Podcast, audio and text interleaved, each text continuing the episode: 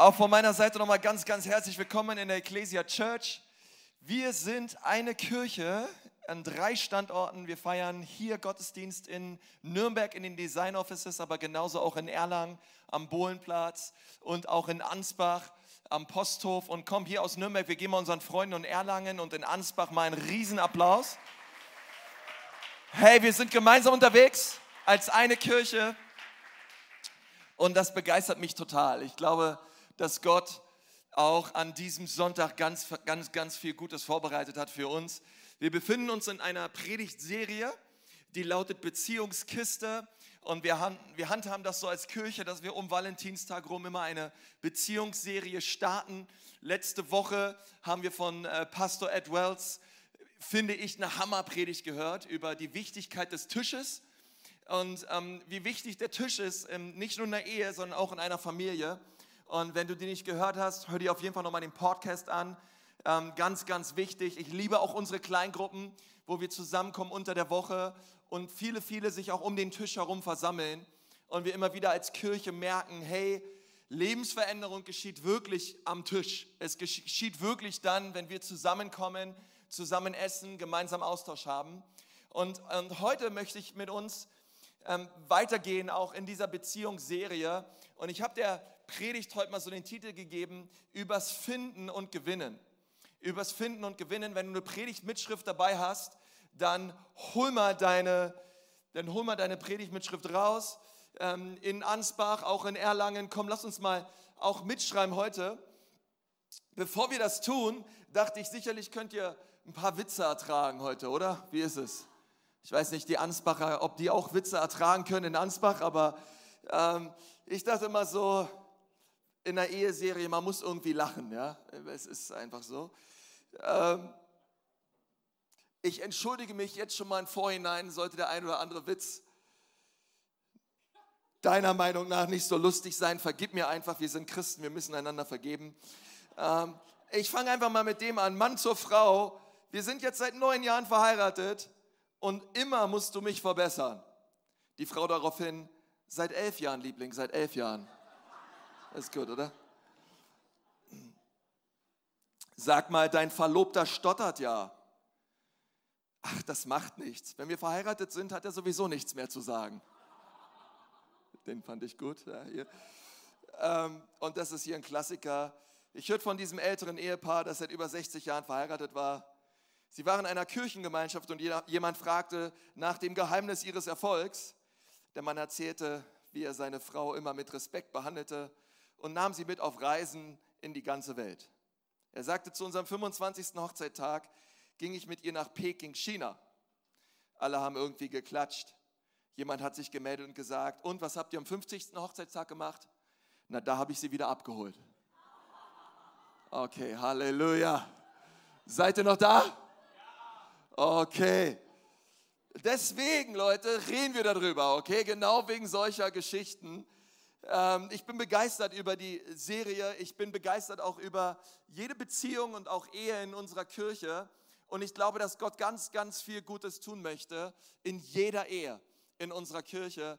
Und ich glaube, dass auch die Predigten in den nächsten Wochen, das ist mein Herz, dass Gott jede Ehe stärkt, dass Gott jede Ehe festigt.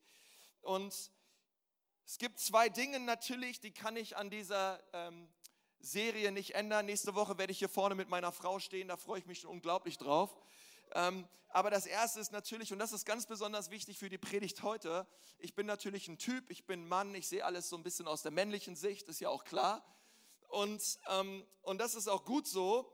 Vielleicht denkst du dir als Frau vielleicht, naja, die Männer, die ich kenne, die können nicht mal drei vollständige Sätze hintereinander sagen und rausbringen ähm, was will der uns da vorne erzählen? Du musst einfach Gott vertrauen, okay, dass die Bibel was zu sagen hat. Das zweite ist natürlich, ich bin verheiratet. Ja, verheiratet sein ist wunderbar. Ehe ist immer noch etwas Herrliches, etwas absolut Biblisches, Wunderbares und absolut Empfehlenswertes, ja. Und ähm, wir, meine Frau und ich, wir sind, wir sind, wir sind, würde, würde ich sagen, wir sind total gerne verheiratet miteinander. Und ich glaube, das würde sie auch sagen.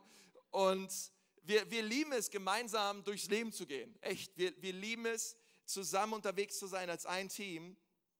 Ah, vielleicht bist du hier, bist Single und denkst, naja, was willst du mir wieder da vorne über Beziehungen sagen? Pastor, du hast ja keine Ahnung, du bist nicht Single, du, du bist, keine Ahnung, ja, da draußen der Fleischmarkt, der ist brutal, Pastor, ja, das ist, da geht es ab da draußen, okay? Hast du überhaupt noch die Sicht, ja? Hast, weißt du überhaupt noch, was abgeht da draußen? Du, bist du noch fresh? Und ich möchte sagen, ich, ich hoffe schon, ja. Ich, ich hoffe schon, etwas zu wissen, wie es da draußen so abgeht. Vielleicht nicht ganz so viel wie du, ähm, aber ich möchte sagen, deswegen ist es so wichtig, wenn wir über Ehe reden, über Beziehungen reden, über Single-Sein reden, da werden wir heute auch drüber reden. Ähm, es geht gar nicht so sehr um meine Meinung. Ja, wem interessiert meine Meinung? Übrigens, deine Meinung auch nicht. Ja? Wichtig ist für mich als Pastor, was sagt die Bibel? Wichtig ist die, die, die Meinung Gottes, die biblische Meinung über das Thema Ehe, über das Thema Beziehung, über das Thema Single sein. Und ich hoffe, dass das das ist, was zum Zug kommt. Die Meinung Gottes und was die Bibel dazu sagt. Ähm, denn Gott hat sich Ehe gedacht. Gott ist der Erfinder von Beziehung. Und wir haben diesen Architekten mit diesem herrlichen Bauplan, unser Schöpfer, und er ist der Allerbeste, zu dem wir Menschen uns wenden können, wenn es um dieses Thema Ehe und Beziehung geht. Okay, er ist eine bessere Adresse gibt es nicht. Du brauchst keinen Buchexperten, du brauchst kein, ähm, keinen netten Blog über Beziehung und Ehe. Das Allerbeste ist, rede mit Gott drüber. Ähm, schau dir an, was die Bibel dazu sagt, denn die Bibel hat ganz, ganz viel dazu zu sagen. Nun, ich glaube, dass der Mensch zwei sauwichtige Entscheidungen trifft im Leben. Und ich sage sau wichtig, weil ich glaube, das sind die allerwichtigsten Entscheidungen, die ein Mensch treffen kann. Die allererste Entscheidung ist die Frage, wer ist der Meister meines Lebens? Wer ist der Herr meines Lebens? Und das ist ganz wichtig, denn ähm, du und ich, wir werden gemeistert. Ja, Luther hat mal gesagt, der Mensch ist beritten. Und Paulus greift das äh, Ganze natürlich ähm, auf und, und redet darüber. Äh, was heißt, er greift das auf? Luther hat es von Paulus, nicht andersrum. Aber äh, Paulus, Paulus redet in Römer 6 drüber und er sagt, wir sind entweder Sklaven der Gerechtigkeit oder wir sind Sklaven der Sünde. Jeder Mensch. Okay? Das bedeutet, wir alle sind Berittene. Die Frage ist nur, wer meistert uns? Wer reitet uns? Okay? Sind wir Sklaven der Sünde oder sind wir Sklaven der Gerechtigkeit? Und die allerwichtigste, die allerwichtigste Frage unseres Lebens ist, wer ist der Meister und der Herr meines Lebens? Ähm, wer, wer leitet mein Leben? Und ich hoffe natürlich von ganzem Herzen, dass an, an allen unserer Standorte die Menschen, die meine Stimme heute hören, dass jeder Einzelne sagt, ich möchte, dass Jesus mein Leben leitet. Ich möchte, dass Jesus mein Leben führt. Aber die zweitwichtigste Entscheidung ist die des Partners, die des Ehepartners. Ähm, jemand hat mal gesagt, deine Mutter kannst du dir nicht aussuchen, deine Schwiegermutter schon. Und es ist so wahr. Ähm, ich, ich sag mal weiter, also deine Eltern konntest du dir nicht aussuchen, deine Geschwister auch nicht, aber dein Partner schon. Nun, wenn ich Ehepaare habe, die zu mir kommen in die Seelsorge oder vielleicht erlebst du das auch öfter, dass du mit Menschen über Ehe redest. Nun, das würde ich jetzt nicht immer gleich sagen, aber manchmal schwingt das so ein bisschen mit, dass ich, dass ich so denke, naja, warte mal, den hast du dir doch ausgesucht. Ja, also das ist, wir, wir suchen uns unseren Partner aus. Und das ist ganz wichtig. Ähm, das ist eine, eine Entscheidung, die ist ganz, ganz wichtig im Leben. Und ähm, und wir, wir suchen uns unseren Partner aus. Ja, zumindest hier in Deutschland, ja, in unserer Kultur. Es gibt andere Kulturen, da wird dir der, der, da wird dir der Partner zugewiesen. Aber wir, wir dürfen noch auswählen. Ist irgendwer dafür dankbar? Ja, okay, wir sollten, wir sollten sehr dankbar sein dafür. Ähm, und warum ich das sage, ist, weil wir heute einige Zeit in den Sprüchen verbringen werden. Das ist ein Buch im Alten Testament. Und dieses Buch hat Salomo geschrieben und Salomo hatte 300 Hauptfrauen und 700 Nebenfrauen. Sag mal, ouch. Ja, irgendwie so. Nun möchte ich dir sagen, dass man auch zur Verteidigung des Salomo sagen muss, dass sicherlich Salomo nicht alle seine Frauen kannte, denn Salomo war ein sehr mächtiger König, wahrscheinlich der mächtigste König, den es jemals gab. Und zur damaligen Zeit war das so, dass, dass es keine Diplomaten gab. sondern ein Zeichen der Diplomatie war es, dass du eine Tochter bekommen hast eines anderen Königs. Und er hat gesagt, gut, als Zeichen unseres Friedens, als Zeichen unserer Verbundenheit gebe ich dir eine meiner Töchter. Und Salomo hatte ganz viele Töchter von ganz vielen verschiedenen Königen und ganz vielen verschiedenen Herrschern überall von dieser, auf dieser Welt. Sicherlich hat er nicht alle seine Frauen gekannt. Und, ähm, und sicherlich ähm, mu muss man ihm das zugutehalten. Ähm, er hat sicherlich auch nicht mit allen geschlafen, sondern das finde ich das Interessante, obwohl Salomo tausend Frauen hatte, wann immer Salomo über Ehe geredet hat, sagt er ausschließlich immer, die Ehe ist ein Bündnis zwischen einem Mann und einer Frau und zwar ein Leben lang. Das finde ich mega interessant. Ich meine, seine Frau wurde ihm später sehr zum Verhängnis und er hat ähm, durch sie andere Götzen ins Land geholt. Aber für Salomo war klar, was eine Ehe ist. Eine Ehe ist ein Bündnis zwischen einem Mann und einer Frau ein Leben lang. Nun, ich möchte mit uns heute über zwei Punkte reden. Ein, ähm, ein, pa ein, ein Partner möchte gefunden werden und er möchte gewonnen werden. Nun, das allererste ist, mein, mein Ehepartner will gefunden werden. Er will gefunden werden. Sag mal alle gefunden. Er möchte gefunden werden, okay? Ähm, Sprüche 18, Vers 22. Der Mann, der eine Frau findet, hat einen Schatz gefunden und der Herr freut sich über ihn. Eine andere Übersetzung sagt, wer eine Frau gefunden hat, der hat Gutes gefunden und Wohlgefallen erlangt vom Herrn. Wer eine Frau gefunden hat, der hat Gutes gefunden. Die Bibel sagt, suchet und ihr werdet finden. Ein Ehepartner möchte gefunden werden. Okay, das impliziert, dass wir uns auf die Suche machen. Ähm, viele von uns, auch in unserer Kirche, die haben Ehepartner gefunden, andere noch nicht. Und, aber es ist wichtig, wenn, wenn ich etwas finden möchte, wenn ich einen Partner finden möchte fürs Leben, dann muss ich mich auf die Suche machen.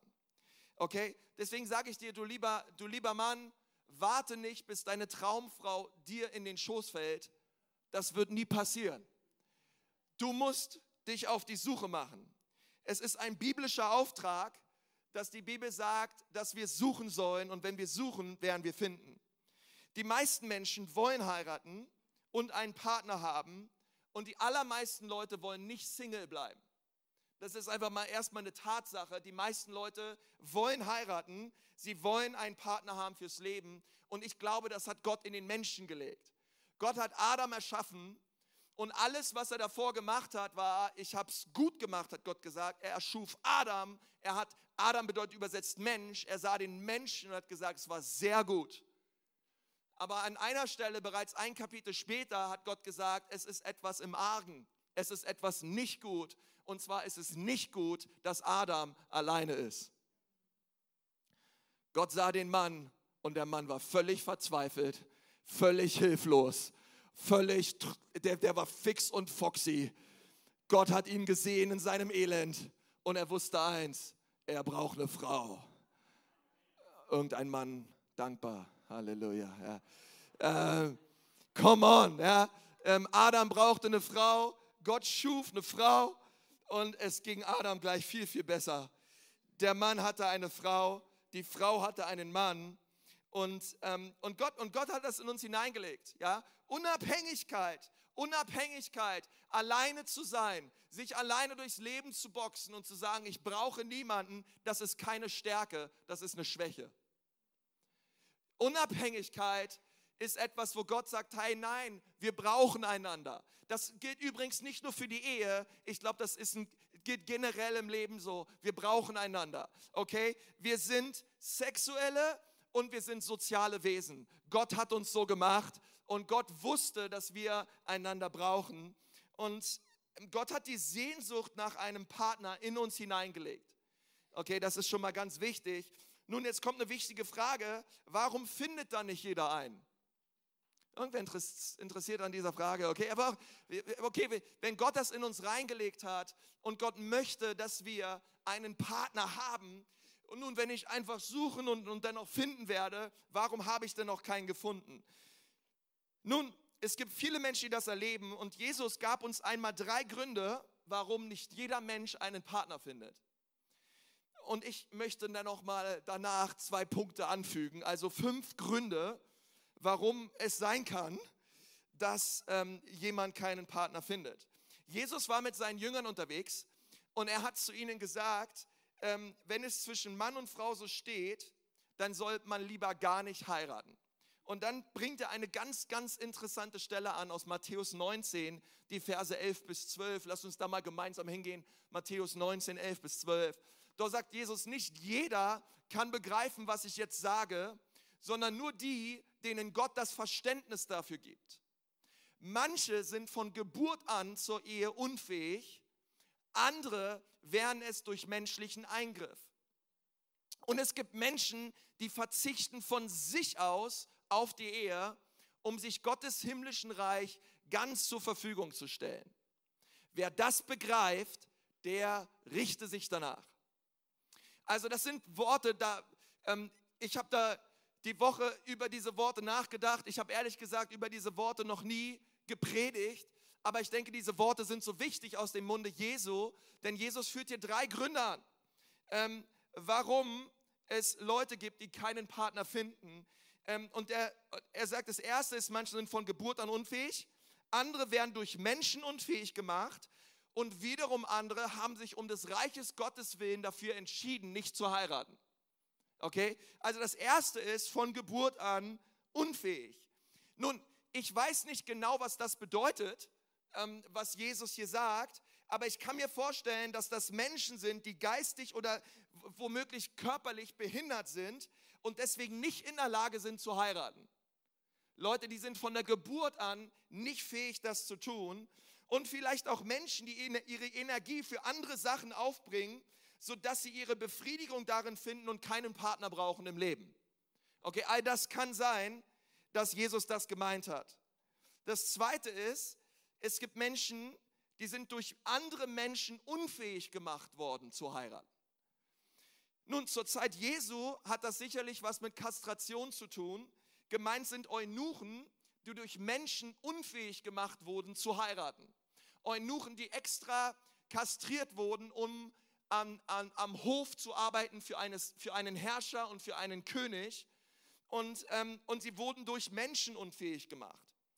Aber ich glaube auch heutzutage, genauso auch wie damals, leider auch in unserer Gesellschaft gibt es ähm, das leider, dass auch vor allem Frauen, die durch Missbrauch so arg ähm, körperlich oder auch seelisch äh, verletzt wurden oder misshandelt wurden, sodass sie nicht mehr in der Lage sind, in eine Beziehung einzutreten. Sie wurden durch Menschen unfähig gemacht und das ist sehr traurig. Aber es gibt auch Hoffnung durch Jesus. Es gibt Heilung durch Jesus, aber es ist ein sehr langer Weg. Okay? Das eine ist, sie sind, sie sind, sie sind, sie sind unfähig. Das zweite ist, sie wurden durch Menschen unfähig gemacht. Und das dritte ist, was Jesus sagt, er redet über die Gabe der Ehelosigkeit. Einige heiraten nicht um des Reiches Gottes willen. Ähm, ich, ich, ich kenne Leute, die haben diese Bibelstelle gelesen und die haben auch 1. Korinther 7 gelesen von Paulus und die haben gesagt, ich bleibe alleine und das mein Leben lang. Die haben jeder Schnulze und jeder Romanze einem Laufpass gegeben und haben gesagt, ich verspüre innerlich, das ist von Gott, ich soll um des Reiches Gottes willen mein Leben lang alleine bleiben. Ich habe öfter schon so Leute getroffen, ich habe so Leute schon auf dem Missionsfeld getroffen und ehrlich gesagt, ich habe vor solchen Menschen einen Riesenrespekt und eine Hochachtung. Das sind Leute, die sie haben sich dem Reich Gottes verschrieben und ich finde es interessant, denn in 1. Korinther 7 wird das Single-Sein als eine Gabe Gottes beschrieben. Okay, es ist kein Schicksalsschlag, sondern Jesus beschreibt es als eine Gabe von Gott. Und ich glaube, so manches Missionsfeld und so manche auch christliche Organisation würde sehr traurig aussehen, wenn es nicht Menschen gibt, die auch sagen, wir verschreiben uns voll und ganz dem Reich Gottes und ähm, wir, wir, wir blenden all das andere aus. Okay? Aber Jesus sagt, es ist etwas, was es gibt. Leute haben die Gabe der Ehelosigkeit. Seid ihr noch dabei heute? Ja? Okay, Halleluja. Äh, das vierte ist, das steht jetzt nicht in der Bibelstelle, aber es ist genauso wahr.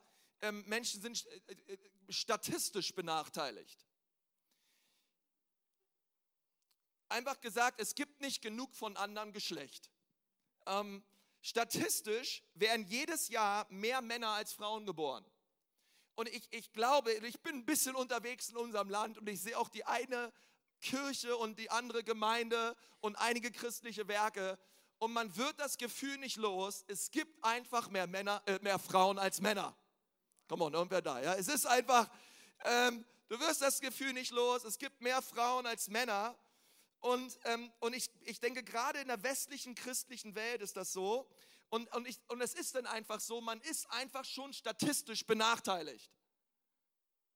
Ähm, nun, Gott hat trotzdem seine Mittel, Gott hat trotzdem seine Wege, ähm, all das zu tun, aber es, es ist mit ein Grund.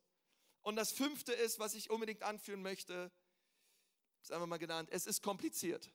Es ist kompliziert. Es ist kompliziert einfach oft, ja. Ähm, umso älter sie werden, umso komplizierter wird es. Ähm, ich denke mal, besonders wir Männer. Ähm, und, und es gibt so viele, sie haben die Einstellung, bevor ich eine falsche Entscheidung treffe, treffe ich lieber gar keine.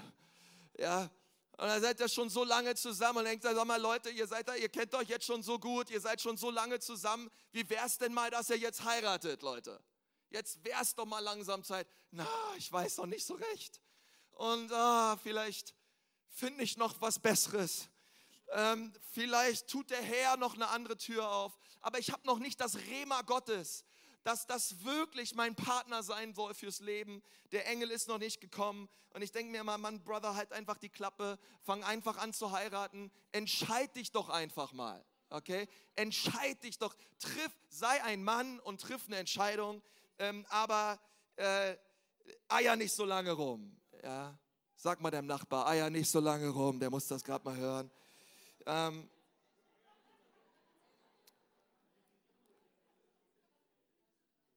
ähm, weil, weil ich möchte sagen, den Engel, den Engel, auf den du wartest, der kommt eh nicht. Äh, der kommt eh nicht. Und ehrlich gesagt, hätte ich auf einen Engel gewartet, ich wäre bis heute nicht verheiratet. Ähm, ich dachte mir, wow, die sieht hammer aus. Ich dachte mir, wow, die ist gläubig. Nett finde ich sie auch. Okay, wir heiraten. Ja, come on. Und dann haben wir geheiratet, okay? Und, und, äh, und ich glaube, das ist ähm, so wichtig. Jemand hat mal gesagt, der einzig perfekte Ehepartner ist Jesus und der ist zurzeit nicht zu haben. Okay, also komm drauf klar. Ähm, Ehe ist ein Abenteuer und ist ein gutes Abenteuer. Ähm, aber ich glaube, wir, ähm, wir, wir, müssen das, wir müssen da so dran festhalten und sagen, Jesus, ich vertraue dir, ähm, du du wirst mir auch den richtigen Ehepartner schenken, aber ich laufe nicht mit geschlossenen Augen durchs Leben, sondern ich suche, ich bin offen, ich treffe Entscheidungen und, ähm, und ich glaube, den meisten ist es auch klar zu sagen, hey, ich will auch, ich will auch nicht alleine, ich will zu zweit durchs Leben gehen, ich habe auch gar keinen Bock alleine ähm, und, und, und, das, und das möchte ich, ja. Und ich möchte, ich möchte echt dazu sagen, auch, auch viele Männer, ähm, wir, wir müssen Entscheidungen treffen. Wir können, wir, wir, wir müssen da rauskommen aus dem, aus dem, was man manchmal so an Vorstellungen hat, ja, wie eine Frau auszusehen hat. Das, was du an Vorstellungen hast, wie eine Frau auszusehen hast, diese Frau gibt es eh nicht. Verstehst du? Und übrigens, wenn man selber Regionalliga spielt, sollte man nicht immer nur Champions League erwarten, okay? Man, man, muss auch, man muss irgendwo mal dahin kommen und sagen, okay, ich entscheide mich und damit gehe ich in Jesu Namen. Amen. Okay, das ist ganz wichtig. Also viele sind nicht verheiratet, weil es einfach kompliziert ist. Ähm,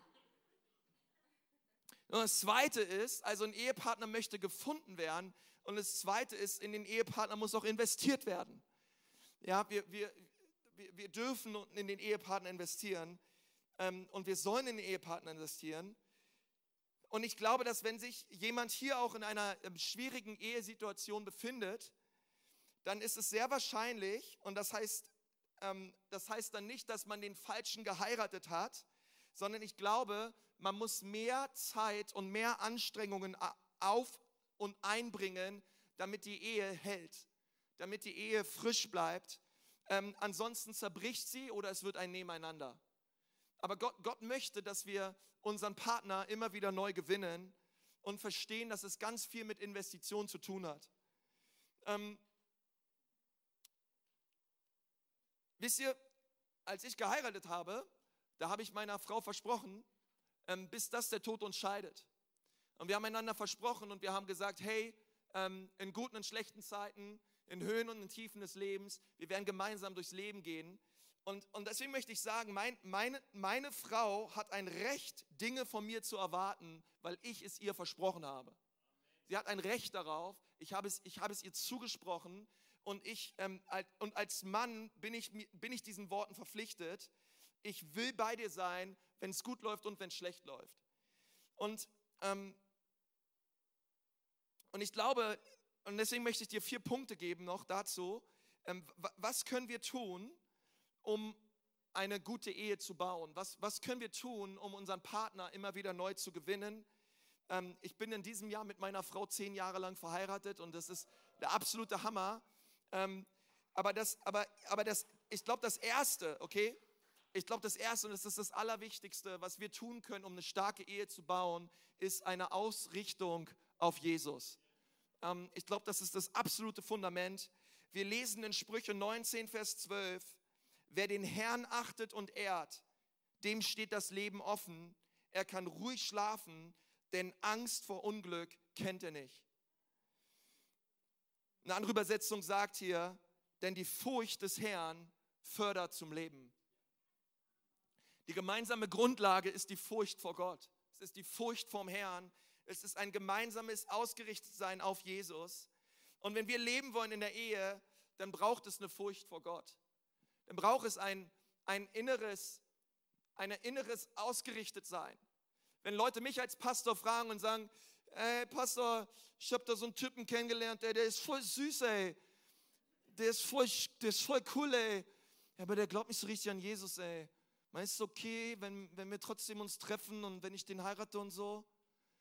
Und weißt du, die Frage ist immer, ähm, die Frage ist immer, das, was dir am allerwichtigsten ist in deinem Leben, und ich hoffe, das ist deine Beziehung zu Jesus, bist du bereit, dein Leben lang das, was dir am allerwichtigsten ist, mit dieser Person nicht zu teilen? Wenn du dazu ein Ja hast, dann heirate ihn.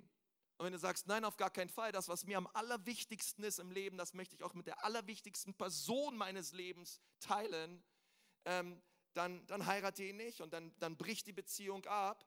Denn ein gemeinsames Ausgerichtetsein auf Jesus ist das, was der Ehe und auch der Beziehung Halt gibt. Und, und, und ganz wichtig ist, ähm, Paulus sagt an einer Stelle, geht nicht unter ein Joch mit Ungläubigen. Und er benutzt dieses Bild von zwei Ochsen, die unter einem Joch gespannt sind und im Gleichschritt ein Feld bestellen. Und er sagt, es funktioniert nur so. Schritt im Gleichschritt, gemeinsam gehen wir voran. Ähm, der Ochse hat ein ganz, ganz großes Problem, wenn man ihn ähm, mit einem anderen Ochsen unter ein Joch spannen würde, der komplett in eine andere Richtung läuft. Es wird erstens schwierig, das Feld zu bestellen und zweitens, es, äh, sag mal, es ist unmöglich, das Feld zu bestellen und zweitens ist es ein immenser Kraftakt für den einen Ochsen, den anderen immer wieder zurückzuziehen in die richtige Spur. Und es gibt, es gibt gewisse Dinge, ähm, es gibt gewisse Dinge, die, die Komplikationen, die kann, man ein, die kann man einfach im Vornherein klären und auch ändern. Das zweite ist Charakter und Chemie ähm, wir, wir lassen uns sehr oft und sehr leicht durch äußere Attraktivität verleiten. Und wenn man heiratet, heiraten wir nicht nur das Äußere, sondern wir heiraten den Menschen, der in diesem Körper wohnt. Okay, das ist ganz wichtig. Ich glaube, dass das Äußere, das Äußere ist wichtig auf jeden Fall, aber das Äußere ist nicht alles und es ist nicht das Wichtigste. Es gibt Statistiken darüber, dass Paare geheiratet haben und sie haben gesagt, ich habe meinen Partner geheiratet aufgrund seines Äußeren. Und, und, und statistisch besagt, dass solche Ehen, sie halten zwischen sechs Monate und drei Jahre. Und dann gehen sie kaputt, weil man nur nach dem Äußeren geht. Und, ähm, und das ist so wichtig, denn ähm, es ist einfach wichtig zu wissen, wenn, wenn, wenn, wenn dir das Äußere einer Frau extrem wichtig ist, dann eine Warnung, sie wird alt. Und übrigens, Du auch. Ihr werdet beide alt. Okay? Und, ähm, und das ist so wichtig, denn wir, wir dürfen nicht nur aufs Äußere schauen, ähm, sondern besonders das Innere. Es steht in Sprüche 12, Vers 4, eine charakterstarke Frau ist die Freude ihres Mannes und seine Krone. Eine schamlose Frau hingegen untergräbt seine Kraft. Die Bibel warnt uns auch davor, einen Partner zu heiraten, nur aufgrund des Geldes oder des Ansehens. Wir lesen in Sprüche 15, Vers 17, besser ein Gericht Gemüse, come on, und Liebe ist da, als ein gemästeter Ochse und Hass dabei. Okay? Oh, ich wusste schon immer, dass Gemüseessen gut ist. Aber Gemüseessen ist erst dann gut, wenn Liebe dabei ist. Okay? Äh, was bringt jedes Steak der Welt, wenn Hass im Haus ist? Okay? Und wir wissen, dass das stimmt. Sprüche 17, Vers 1. Lieber in Ruhe und Frieden ein trockenes Stück Brot essen, als ein Festmahl mit Zank und Streit. Ja, das sind so wichtige Worte ich glaube, es stimmt, eine liebevolle Beziehung ist schöner als jeder materielle Reichtum dieser Welt. Denn es geht um so viel Wichtigeres. Sei nie geizig, okay? Auch, und das ist auch wichtig. Also sei deswegen nicht geizig, okay, sondern gib Geld aus für deinen Partner. Gib Geld aus für deine Frau, okay? Wenn, wenn, wenn, wenn sie sich was Schönes zum Kaufen kaufen möchte, dann soll sie sich was Schönes kaufen, geht schön essen ähm, und macht all diese Dinge. Ähm, ich habe mir aufgeschrieben, Make Mama happy, okay? Make Mama happy. Äh, also es braucht Charakter und Chemie, es braucht ein Ausgerichtetsein auf Jesus. Das dritte ist, es braucht Kommunikation. Sagt mal, Kommunikation. Halleluja, das ist mein Spezialthema. Äh, nun, das häufigste Problem in Krisen in Ehe ist fehlende oder mangelnde Kommunikation und meistens liegt es am Mann. Oh Mann, das darf ich halt sagen, weil ich bin halt ein Mann. Ähm, ja, vielleicht kennst du das, ja. Ähm, wenn sie denn da, wenn sie denn da, da vor dir sitzen und ja, er redet nicht. Er redet nicht. Er, er, er, er redet einfach nicht. Der, der sagt nichts. Ähm, der Mann ist auf der Arbeit, er kommt nach Hause, die Frau fragt, und wie war es heute so? Passt schon. Ja. Und, und, und, und, und was war heute so bei dir los? Pff, nichts. Ja. Geht schon irgendwie alles, ja. Äh, und, äh, und man muss verstehen, dass Männer und Frauen unterschiedliche Arten und Gründe für Kommunikation haben. Das ist sehr wichtig. Und was ich jetzt sage, das ist ähm, ein, ein, ein generelles Statement, okay? Das trifft nicht auf jeden zu, okay? Sondern es ist einfach nur eine generelle Aussage. Es stimmt nicht immer aber es stimmt, dass Frauen mehr reden als Männer. Das ist einfach so. Aber das hat auch einen Grund, weil Frauen reden in erster Linie, um Beziehungen herzustellen und sich mitzuteilen. Männer reden in erster Linie, um Probleme zu lösen. Und wenn das Problem gelöst ist, dann gibt es nichts mehr zu reden. Okay, das, äh, das ist leider so. Ähm, Frauen, Frauen gehen zu zweit aufs Klo. Männer würden das niemals machen. Frauen kommen vom Klo und haben jemanden kennengelernt. Ich habe noch nie auf dem Klo jemanden kennengelernt. Frauen teilen sich mit, Frauen reden miteinander, das ist der Hammer. Ähm, aber wir, wir, wir haben andere Gründe als Männer, okay? Und ähm, da, da sagt die Frau, du, unsere Küche, die ist so alt, ja, die Einrichtung, das ist schon alles ganz moderig und so weiter. Wir müssen hier irgendwie mal was Neues machen. Und der Typ denkt sich, ja, warte mal, wenn ich das jetzt zulasse, ja, so eine neue Küche, die kostet 20.000 Euro, das können wir uns niemals im Leben leisten, ja. Und auf einmal sagt man, du ist doch eigentlich alles schön hier, schau mal, Türen gehen noch auf, funktioniert alles, ja. Und wenn du jetzt noch ein bisschen besser sauber machst, dann sieht ja auch wieder schöner aus, ja. Und, ähm, und du denkst, und der Mann denkt sich so, hey, also äh, alles in Ordnung, weil der hat Angst davor, dass viel, viel Geld ausgegeben wird.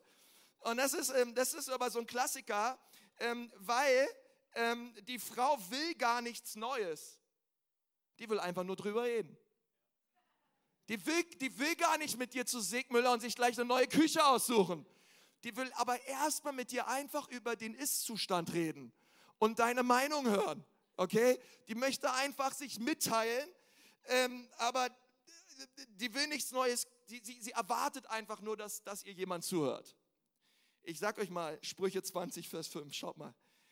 Die Gedanken eines Menschen sind unergründlich wie ein tiefer See, aber ein Menschenkenner durchschaut sie und bringt sie ans Licht.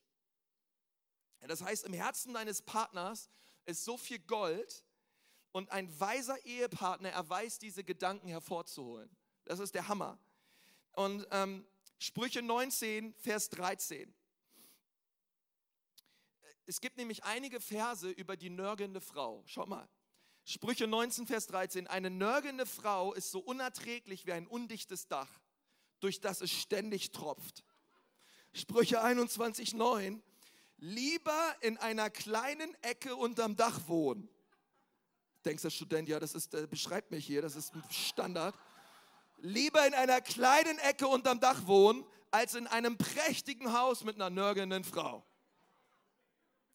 Okay, was, warum ich das vorlese, ist, Salomo spricht hier sehr klar drüber. Und er sagt, hey, mit einer zänkischen und nörgelnden Frau zusammenzuleben, ist einfach kein Spaß. Das macht keinen Spaß und es ist auch nicht schön. Und ehrlich gesagt, ähm, sie ist dafür verantwortlich und jeder ist für seine eigenen, ist für seine Haltung verantwortlich. Aber hier kommt die Frage, und das ist die, eine ganz wichtige Frage, warum muss die Frau nörgeln? Warum muss die Frau sich aufregen? Könnte es sein, dass ihr einfach nicht zugehört wird? Könnt, könnte es sein, dass einfach der Mann kein offenes Ohr hat? Könnte es sein, dass die Kommunikation nicht stimmt? Okay, und es ist für uns Männer so wichtig zuzuhören und nicht immer schnell Probleme lösen zu wollen. Ähm, die Frau muss die Möglichkeit haben, ihren Frust und ihre, ihre Gedanken loszuwerden und sie erwartet nicht sofort eine Lösung, sie erwartet nicht sofort Geld, sie erwartet nicht sofort einen Drei-Punkte-Plan, sondern sie erwartet Mitgefühl und sie erwartet einfach nur ein offenes Ohr. Ich hoffe, ich gebe das so halbwegs wieder, aber ähm, und das heißt bei weitem nicht, dass euer Pastor darin ein Experte ist. Okay, nächste Woche werden wir da mehr drüber hören, aber wir alle brauchen Gottes Gnade. Ähm, und, der, und der letzte Punkt, der vierte Punkt, und damit möchte ich aufhören, ähm, der lautet Hingabe. Hingabe. Ich habe mir aufgeschrieben, ich soll meinen Ehepartner lieben, nicht ändern. Ich soll meinen Ehepartner lieben, nicht ändern. Heirate niemals jemanden, den du ändern möchtest, denn es wird dir nicht gelingen. Es wird dir nicht gelingen. Rob Parson hat mal geschrieben, eine Frau heiratet einen Mann mit der lächerlichen Vorstellung, sie könne ihn ändern, und er heiratet sie mit der törichten Idee, sie würde immer dieselbe bleiben. das wird nicht passieren. Okay? Ähm, darum ist es so wichtig, den Ehepartner vor der Ehe kennenzulernen. Das ist so wichtig, Zeit miteinander zu verbringen. Es ist so wichtig zu sagen, hey, ich bin in der Ehe rein. Hey, wir, wir, wir, wir, wir kommunizieren, wir lernen uns kennen. Gute Ehen fallen nicht vom Himmel, sondern es braucht Vergebung es braucht Liebe, es braucht Freundschaft, es braucht Geduld, es braucht Kommunikation. Judy und ich, wir sind zehn Jahre verheiratet und das ist ein Weg, um Hingabe zu prüfen. All diese herrlichen Dinge, es ist die Frucht des Geistes. Aber man könnte auch sagen, wir sind verheiratet nach zwei Kindern, zahl zahlreichen schlaflosen Nächten, einer Fehlgeburt, viel voneinander genervt sein, Zeiten des Verzweifeltseins, manchmal Gefühle von Ohnmacht und dem ganzen täglichen Kleinkrams, den man eben so hat. All das gehört dazu. All das ist Ehe und all das bedeutet Hingabe. Das macht Ehe aus und das macht Ehe herrlich. Und hier gilt es, miteinander durchzugehen. Und manchmal muss der eine vorangehen und den anderen mitziehen. Und manchmal geht der andere voran und zieht den anderen mit. Aber wir brauchen einander. Denn einer schlägt tausend, zwei schlagen zehntausend. Gemeinsam sind wir stark. Und das ist so wichtig. Es gibt im Alten Testament einen Prophet, der hieß Hosea. Und Hosea hat von Gott einen Auftrag bekommen, er soll eine Prostituierte heiraten. Und er hat sie geheiratet und er hat sie lieben gelernt.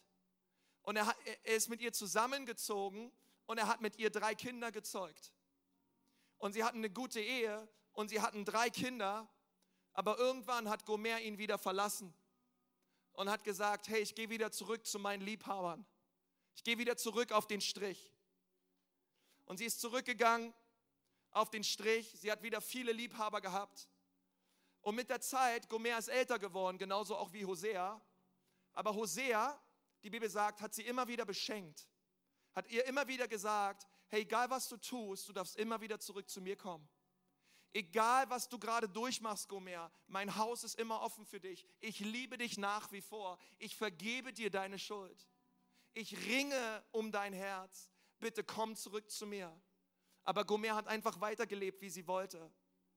Und sie wurde älter, Hosea wurde älter. Und eines Tages hat ihr Zuhälter äh, sie genommen und hat gesagt, du bist zu alt zur Prostitution, ich werde dich jetzt auf dem Sklavenmarkt verkaufen. Und er nahm sie mit auf dem Sklavenmarkt und er stellte Gomer zum Verkauf hin. Und dann kam Hosea auf den Sklavenmarkt. Und die Bibel sagt, und er kaufte sich seine eigene Frau zurück. Er hat gesagt, ich liebe dich. Mir völlig egal, was du getan hast. Meine Liebe zu dir ist ungebrochen. Und er kauft seine Frau zurück vom Sklavenmarkt und nimmt sie zu sich nach Hause. Und die Bibel sagt, dass du und ich, wir sind Gomer. Wir alle haben gesündigt. Wir alle haben Dinge gemacht, die falsch waren vor Gott. Aber Gott hat uns immer wieder geliebt. Gott hat immer wieder gesagt, hey, ihr dürft zurückkommen. Hey, ihr seid mein Volk. Hey, ich liebe euch. Und er sandte seinen Sohn Jesus. Und sein Sohn Jesus hat uns vom Sklavenmarkt der Sünde gekauft durch sein eigenes Blut. Wir alle gehörten Gott, aber wir alle sind unsere eigenen Wege gegangen. Gott sandte seinen Sohn Jesus und er hat uns, die wir ihm ohnehin gehört haben, wieder zurückgekauft von der Macht des Teufels. Und du darfst das heute erleben. In Erlangen, in Ansbach, Jesus möchte dich zurückkaufen.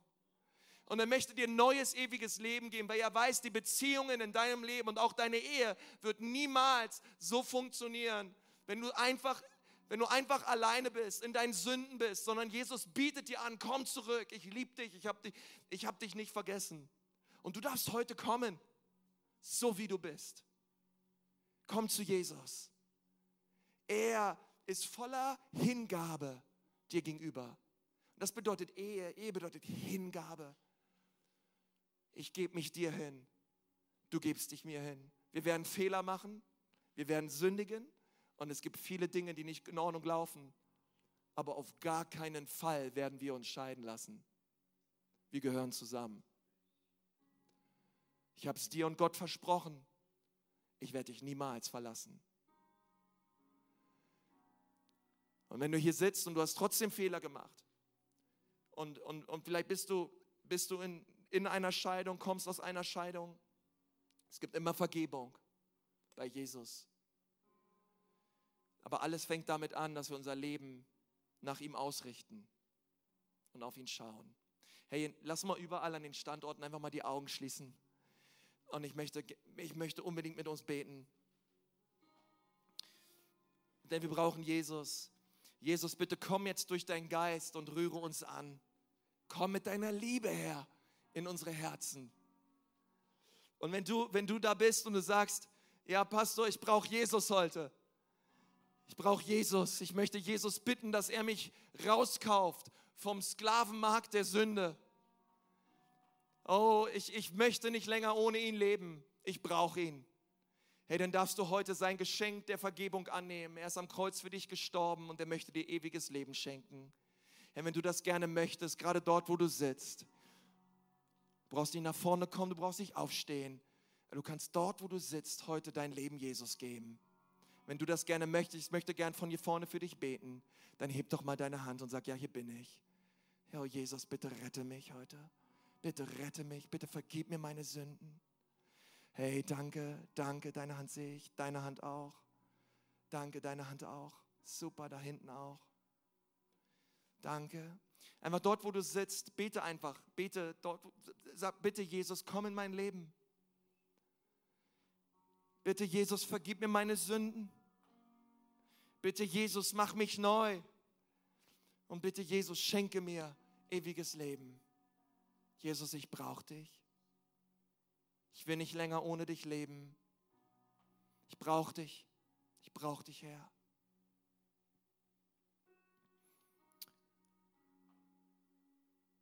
Amen.